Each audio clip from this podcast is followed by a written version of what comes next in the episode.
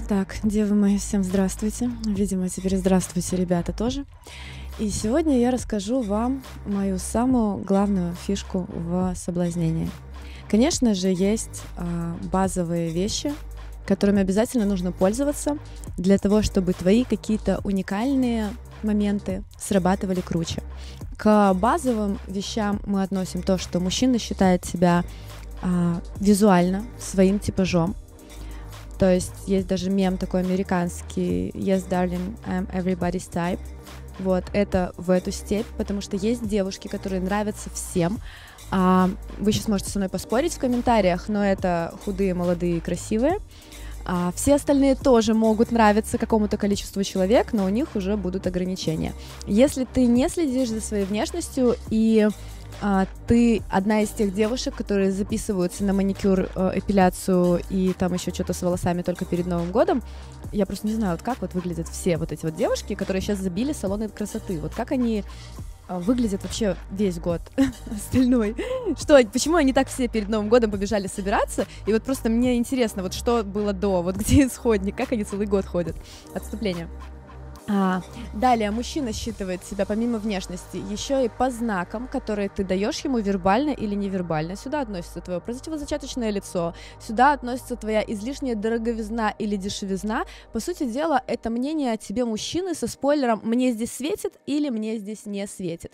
Потому что если мужчина понимает, что ты доступна для него в какой-то мере, то есть он хотя бы может попытаться, он предпримет эту попытку. Если он будет знать, что ты точно какой-то level up, вышаг и все остальное, скорее скорее всего, а, без серьезных зеленых таких вот флажков в свою сторону, он на тебя даже не посмотрит, просто потому что он считает, что ему не светит. Я, кстати, сейчас проводила такое исследование на мальчиках а, на тему вот светит и не светит, и прям я некоторым в любви признавалась только для того, чтобы они ну, начали как-то в мою сторону проявляться хотя бы немножко. Без этого они тупо не верили, что они могут мне понравиться. Это было очень смешно. А, так что смотрите, пожалуйста, за своим лицом. И если вы ходите с таким видом, ну, понимаете, что это может оттолкнуть от вас тех, кого вам надо. И если вы видите кого-то хорошего, вспоминаем приколы из моих курсов и учимся встречать мужчину с правильным выражением лица, с правильной атмосферой и показывая ему свое расположение хотя бы в текущий момент. А, и следующий момент, по которому оценивает себя мужчина, это то, нравишься ли ты другим. То есть та самая собачья свадьба, а, или те самые его друзья, или просто люди на вечеринке, которые обращают на тебя внимание. Этого можно добиться, общаясь с людьми, этого можно добиться, если ты выглядишь специфически, этим, этого можно добиться, если ты выебываешься. То есть ты приходишь и приводишь мужчину на, на какое-то мероприятие, в котором ты хороша. А, например, девочка, которая хорошо поет, ведет понравившегося мужчину в караоке, потому что она понимает, что она там будет звездой и королевой. Вот на начальном этапе очень важно на общение с мужчиной повести его в правильное место, в то место, где ты будешь не просто лапочкой, а желательно ты будешь звездой, на которую будут пускать слюни все окружающие. В таком случае твой мужчина влюбится в тебя гораздо быстрее. Или наоборот, его чувства вновь всколыхнутся, если он к тебе немножко подостыл. Хороший лайфхак девочкам, у кого чувства парня прошли, имейте в виду. А все эти стратегии есть и в моей книге, и на курсах. А, то есть, в принципе, это достаточно открытая информация, которую вы можете изучить. А, но само по себе влюбление и само по себе воспоминание о тебе — это именно твой вайб твоя атмосфера, то есть то, что ты даешь мужчине в плане состояния рядом с собой, и именно это состояние он вспоминает. И именно эта ключевая деталь чаще всего упускается девочками, которые только встали на тернистый путь соблазнения. Сейчас расскажу. А, человек вспоминает то, как он себя чувствовал рядом с тобой.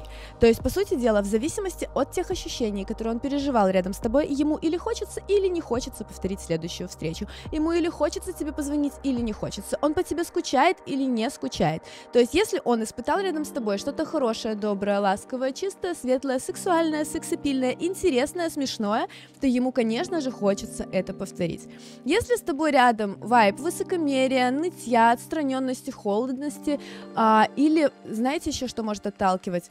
Излишняя беготня за мужчиной. То есть, если ты ему не даешь продохнуть, туда же контроль, туда же а, какие-то отсутствие дистанции, или наоборот, а, мозгоклюйство, переделки, когда ты на самом этапе начальном, на старте начинаешь из человека лепить что-то вообще, что ему не соответствует. Вот в таком вайбе человек чувствует себя дискомфортно и может пропадать.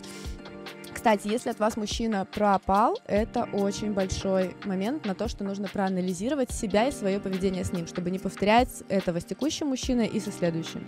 Так что авторская позиция, все дела. А, итак, про меня. У меня достаточно жестко расставлены личные границы. Я вообще не даю подседать себе на уши. Я мало с кем общаюсь, либо общаюсь четко по делу и по существу. А, я обрезаю там какую-то грубость, излишнюю сексапильность а, какие-то темы, которые для меня жесткие или жестокие или неинтересные. То есть у меня прям стоят границы моей атмосферы в виде бетонного забора пятиметрового, через которого хер пройдешь даже близким, потому что это моя защита моего внутреннего мира и моего состояния вайбового, которым я делюсь с вами. Но человеку, на которого мне не все равно, опять же, контролируемо, и с пониманием, что я тогда этого уже делала, я ему разрешу все. А именно, я прям вникну в его проблемы. Я прям посмотрю на ситуацию с его стороны.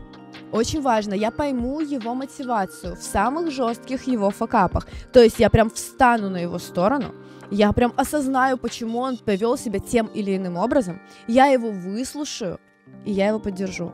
То есть тут нужны такие средние мотивационные а, фишки, типа на твоем месте любой поступил бы так же.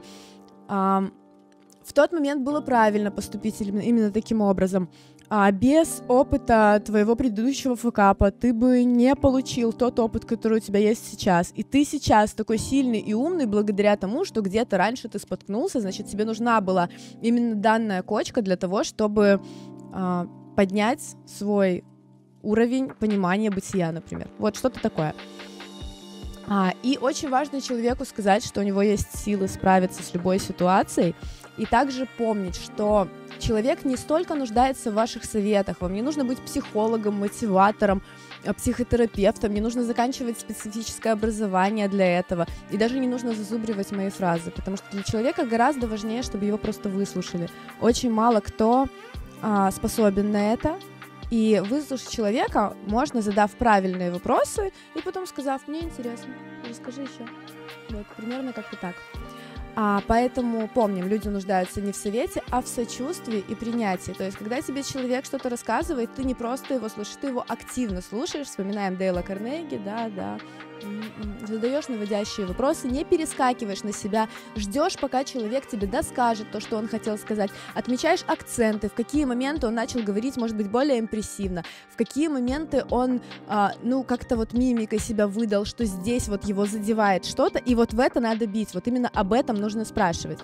И очень важно какой-то момент человека поддержать, сказать, что все будет хорошо, классно, ты его понимаешь, и уже вот этот момент сделает тебя ближе, чем все остальные ТП, которые а, разговаривают на свидании о себе, например, или боятся спросить у человека, что у него вообще в жизни происходит. А, но если оставить в коммуникации, особенно в первоначальной, только сочувствие, есть большая опасность, то, что ты можешь превратиться для человека в эмоциональный унитаз.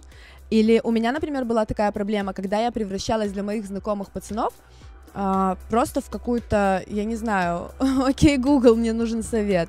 Поэтому, чтобы такого не было, нужно выделить какое-то время, когда человеку можно разговаривать о своих нюансах, и дальше это прекратить, переключая его на что-то позитивное. Что у нас может быть позитивное в качестве развлечения? Причем развлечение должно быть а не столько ментальное, сколько желательно физическое, чтобы человек прям переключился на это. Это может быть секс, если у вас недостаток креатива. Это может быть танцы, пение, стихи, прогулки, снежки, вплоть до убежань, э, убегания от полиции. То есть в какой-то момент свидания ты должна с человеком поговорить прям по душам – а потом переключить его на какую-то активную деятельность, в которой он посмеется. Если у тебя это получится, то оглядываясь назад на ваше свидание, мужчина будет чувствовать первый момент это полное понимание и принятие себя. А, напишите мне в комментариях, кто тебя полностью принимает и понимает в жизни. Это одна персона обычно. И ты метишь прямо туда. Тебе не нужна не нужен секс от мужчины, не нужны деньги за секс, или, не дай бог, какие-то мелкие подачки. Тебе нужна его душа Ну, то есть на меньшее мы не согласны. И вот душу зарабатывают именно таким образом. А, ты ему разрешаешь быть собой, понимаешь, принимаешь и развлекаешь. А, и, собственно, вопрос знатокам в комментариях. Напишите мне, пожалуйста, настоящесть плюс смех. В какую фазу жизни мы переносим человека, если мы таким образом, такими эмоциями его соблазняем. А, собственно, вот и вся фишка. Она кажется трудной с одной стороны, с другой стороны простой. Но при а, каком-то количестве раз, когда вы проделываете эту фишку, она встраивается в вас автоматически, и вы начинаете абсолютно со всеми так себя вести. Причем эта фишка подходит не только для общения с мужчинами, но и для общения с друзьями, с коллегами, да с кем угодно. Если ты человека раз говоришь, и потом ты заставишь его посмеяться, сделать что-то необычное, лучше даже подвигаться, особенно если он вообще малоподвижный чувак, то ты получишь те эмоции, которые он вообще больше ни с кем, кроме тебя, не получает, и, по сути дела, ты в глазах человека станешь уникальной. У меня все. Надеюсь, это видео было вам полезным. Если оно было полезно, поставьте, пожалуйста, под него ваш царский лайк. Всем пока!